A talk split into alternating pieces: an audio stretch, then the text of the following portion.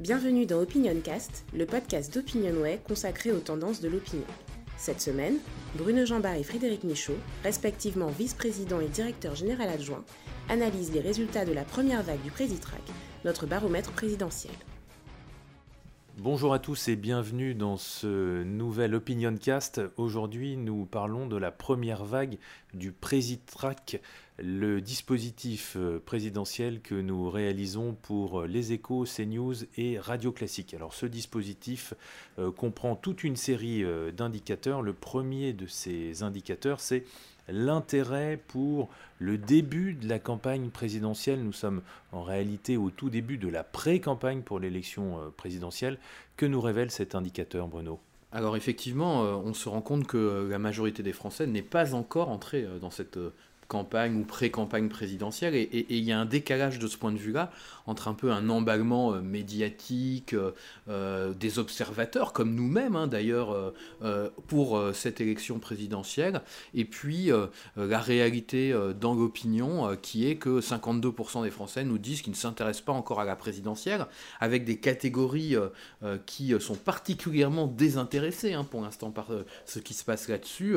C'est le cas notamment des femmes, 61% euh, des femmes ne s'intéressent pas pour le moment à la présidentielle, 64% des jeunes ne s'intéressent pas à la présidentielle et 61% euh, euh, des personnes issues des catégories populaires. Ces catégories-là, elles sont très importantes parce que dans une élection classique, intermédiaire, où la participation est désormais faible, elles peuvent ne pas venir voter. À la présidentielle, on le sait, on a une participation qui reste massive.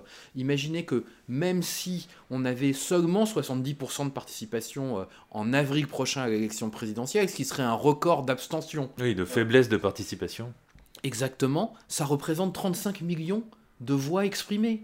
35 millions. Donc euh, ça veut dire que ces catégories-là, elles voteront euh, majoritairement. Et c'est elles qui feront le résultat de l'élection. Donc euh, il faut avoir ça en tête.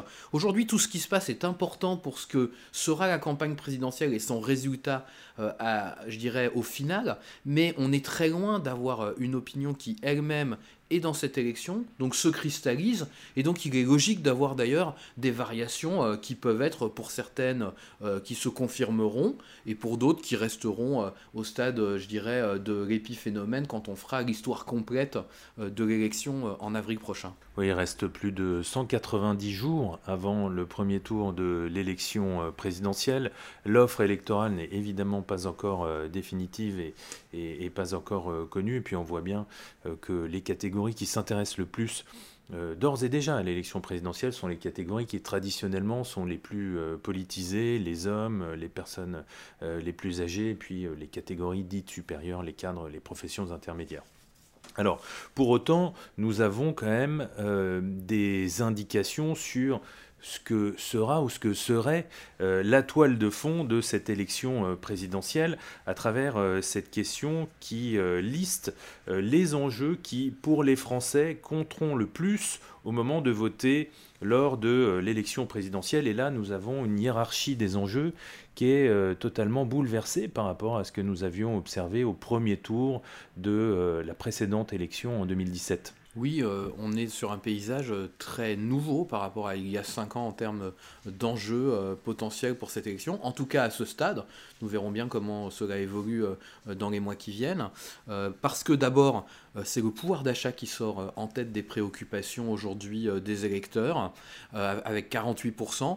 alors, ça remet, je dirais, au premier plan quelque chose qu'on attendait, c'est-à-dire la préoccupation économique.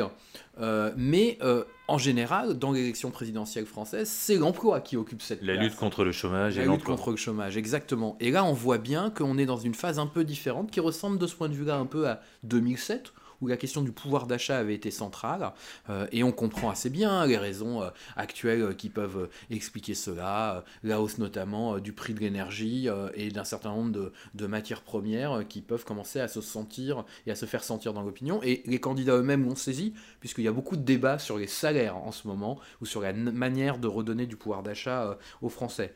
la sécurité reste un enjeu très important, avec 46% en seconde position, et puis la protection sociale à 43%. En, troisième position. Ce qu'il faut noter ici, c'est, je dirais, deux choses. D'abord, il y a un, phénomène très frappant, c'est que la dette et les déficits, c'est une préoccupation très lointaine. Elle arrive en dixième position environ dans les préoccupations, avec seulement 21%. c'est assez incroyable dans une période où la dette française et le déficit français ont explosé à l'occasion du Covid. Et donc on voit bien que ce sujet qui avait été majeur, euh, notamment en 2007 et 2012, euh, est très lointain euh, aujourd'hui dans cette élection présidentielle. Et puis la deuxième chose, c'est qu'il y a quand même une chose qu'il faut souligner, c'est qu'on est sorti un peu de la période où il y avait un enjeu extrêmement dominant dans l'élection présidentielle et qui faisait un peu l'élection. Aujourd'hui, on a, on le voit dans la hiérarchie, on a des enjeux qui sont très éclatés hein. entre euh, l'environnement en cinquième position à 36% et le pouvoir d'achat en première position à 48%. On n'a pas un écart non plus gigantesque. Et puis surtout, on a des clivages extrêmement forts. Selon les types d'électorats, on va avoir des enjeux qui sont très variables. Euh, évidemment, l'environnement euh, qui va être très important dans l'électorat de gauche au sens large et notamment évidemment dans l'électorat écologiste.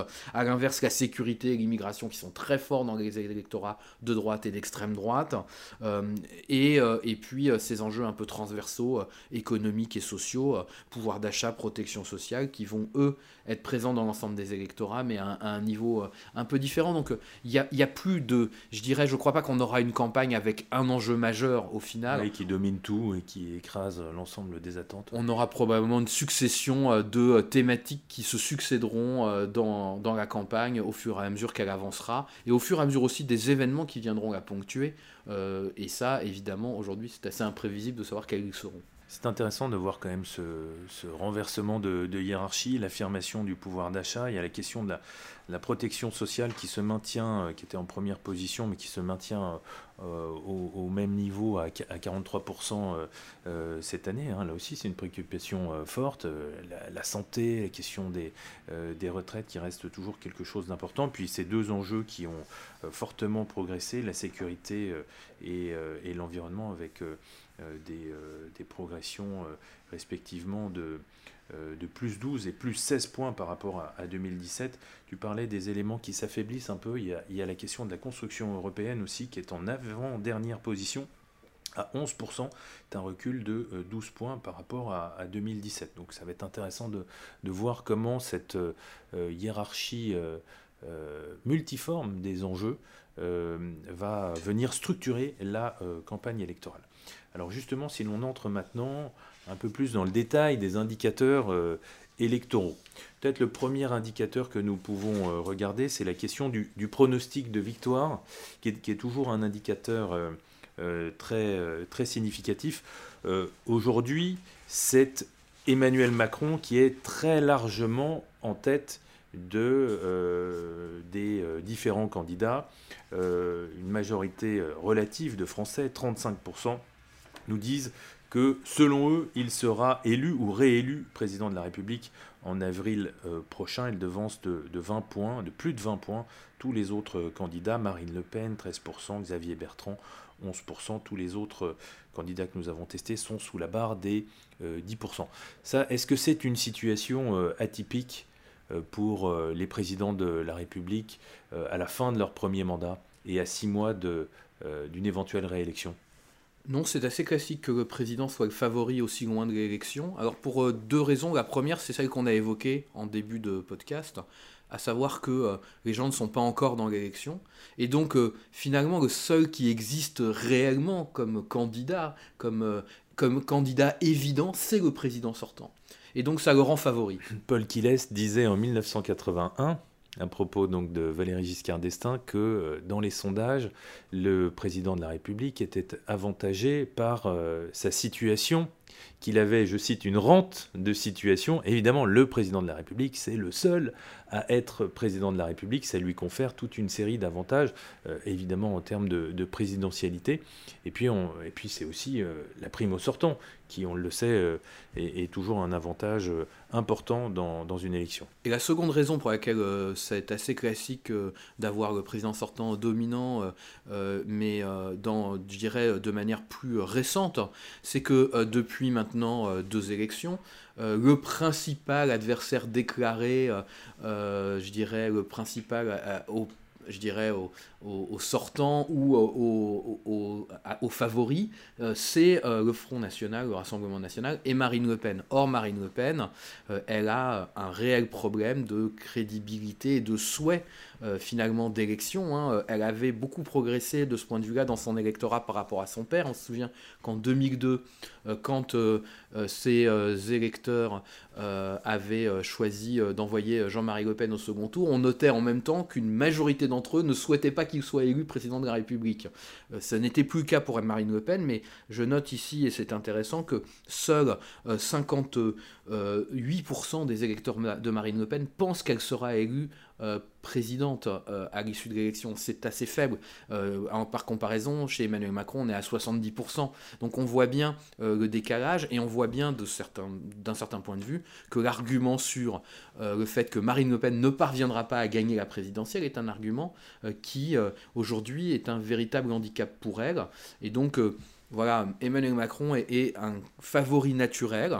Là aussi, il faudra voir comment les choses évoluent, mais euh, juste pour euh, mémoire, Nicolas Sarkozy, en 2011, à la même époque, était le favori naturel pour la présidentielle, parce que là aussi, on n'était pas encore dans la phase où toute l'offre électorale était fixée, et, dans la phase, la phase de campagne. Exactement, qui seraient ses adversaires? Alors si l'on regarde maintenant les, intentions de vote, euh, nous avons testé plusieurs hypothèses euh, d'intention de vote en faisant euh, varier les candidats, notamment les, candidats des, républicains. Nous avons testé une hypothèse avec Xavier Bertrand, une autre avec Valérie Pécresse et une, dernière avec Michel Barnier. Est-ce qu'il y a dans cette famille politique un candidat qui obtiendrait de meilleures performances que les autres? Je dirais qu'aujourd'hui, il y en a deux euh, qui sont Xavier Bertrand et Valérie Pécresse. Clairement, Michel Barnier, euh, il a plus de difficultés. Alors, euh, ça s'explique par une chose, hein, que là aussi, dans le, monde des observateurs de la politique, on oublie souvent, Michel Barnier, il est très peu connu des Français, beaucoup moins que Valérie Pécresse ou Xavier Bertrand, parce que sa position de commissaire européen à, Bruxelles et, en charge du Brexit, ça n'est pas une position très exposée médiatiquement, nationalement. Euh, contrairement à ce qu'on ce pourrait euh, croire. Et donc, euh, donc il a ce déficit de notoriété, et donc c'est difficile pour lui. Mais aujourd'hui, Xavier Bertrand a un très léger avantage sur Valérie Pécresse, il fait un peu mieux, hein, 1 point, 16% contre 15. Il faut juste rappeler que dans un sondage, un point d'écart, ça n'est pas très significatif statistiquement. Mais voilà, l'enquête dit qu'il est un peu devant, mais rien de décisif. Et on a plutôt euh, vu une tendance à, voir Valérie Pécresse rattraper son handicap sur euh, Xavier Bertrand. Il y avait plutôt 3-4 points il y a encore quelques semaines, quelques mois. Désormais, ça n'est qu'un point. Donc, ce sont, je dirais, les deux mieux placés dans l'opinion publique. Euh, reste à savoir lequel des deux sera capable d'emporter. je dirais la candidature et, et, dans un mode de désignation qui fera consensus et qui fera qu'au final, il n'y aura qu'un candidat.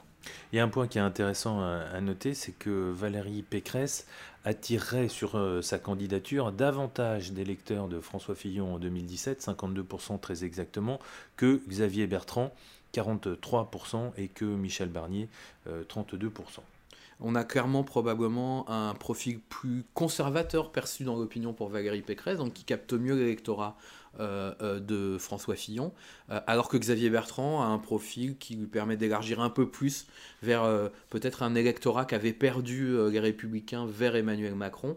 donc là aussi, on voit pour chacun des deux quelles sont les zones d'amélioration s'ils veulent progresser dans la campagne qui s'annonce et, rassembler davantage d'intentions de vote et au final plus de suffrages. Emmanuel Macron, conformément à ce que nous venons de dire, est en tête de la plupart des euh, hypothèses d'intention de vote que nous avons euh, mesurées, avec un résultat qui varie entre 25 et, 28% On peut dire qu'il euh, conserve son socle électoral?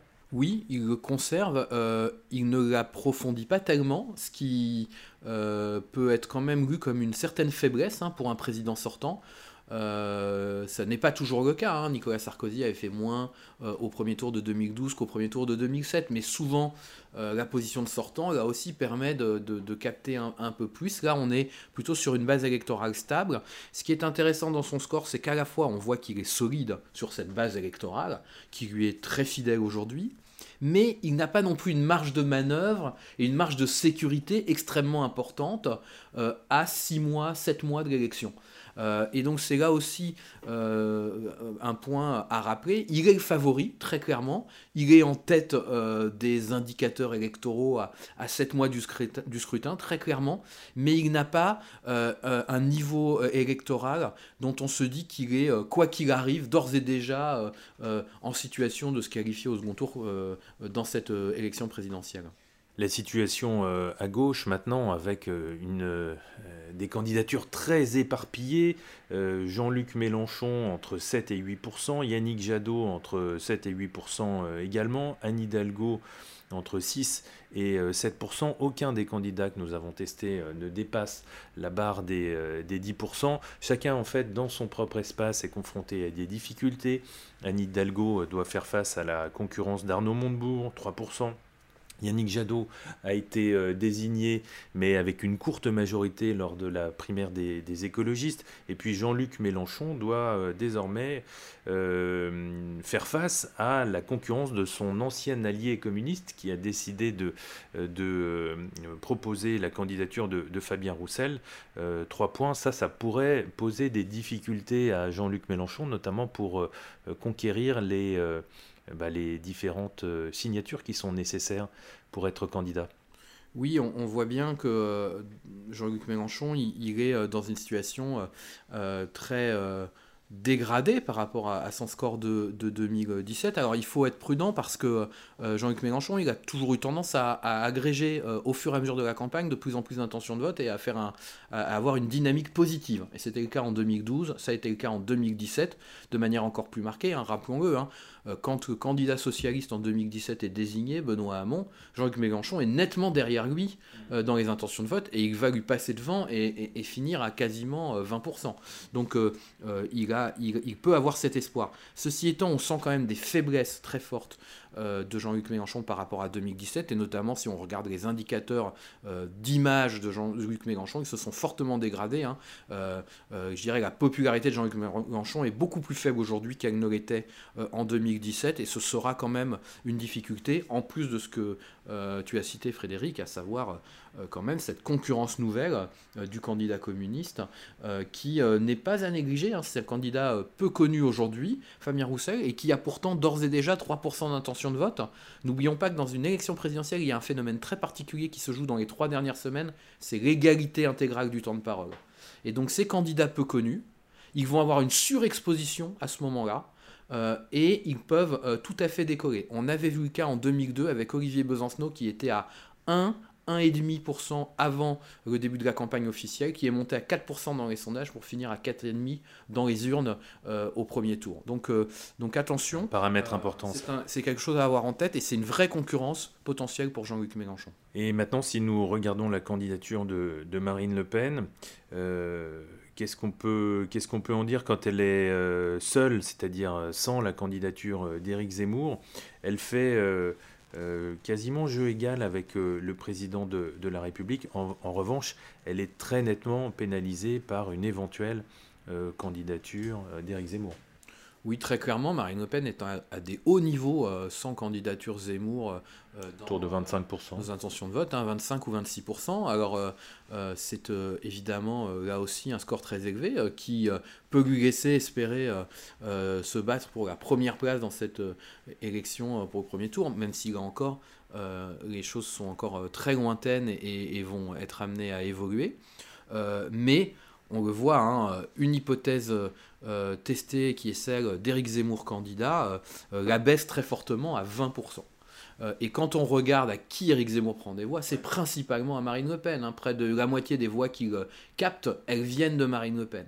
Euh, donc euh, ça, c'est une difficulté. Je crois que ce qu'il faut retenir dans cette hypothèse Zemmour, c'est pas tellement le niveau des intentions de vote pour Éric Zemmour. Tout ça est très fragile pour un candidat qui n'est pas déclaré, qui n'a pas de base politique classique avec un parti et autres. Mais ce qu'il faut retenir, c'est que il signale euh, une faiblesse réelle de Marine Le Pen dans cette élection. Dès que vous mettez un candidat un peu alternatif euh, sur son territoire, euh, il capte une partie de son électorat, ce qui montre bien qu'il y a une partie des électeurs qui aujourd'hui sont tentés par le vote Rassemblement national Marine Le Pen, comme ils l'ont été dans les dernières années, mais qu'ils sont aussi d'une certaine manière dans le doute face à l'utilité de ce vote et face au fait de, voter pour elle. Et c'est à relier avec ce qu'on a vu au régional, où on a vu finalement une partie importante de l'électorat potentiel du Rassemblement national ne pas se rendre aux urnes le jour du scrutin. Là aussi, Marine Le Pen, c'est sa troisième candidature de suite à la présidentielle. Dans, cette, euh, dans ce temps politique qui s'est beaucoup accéléré depuis euh, l'introduction du quinquennat, avec les bouleversements médiatiques également, très clairement, c'est une candidature un peu à risque, euh, une candidature euh, dont il ne faudrait pas, au final, qu'elle se rende compte que c'était la candidature de trop. Merci, voilà ce que nous pouvions dire pour les principaux enseignements de cette première vague du Présitrac, qui sera évidemment un dispositif reconduit au cours des prochaines semaines. Nous aurons l'occasion d'en reparler. Merci à tous et à bientôt.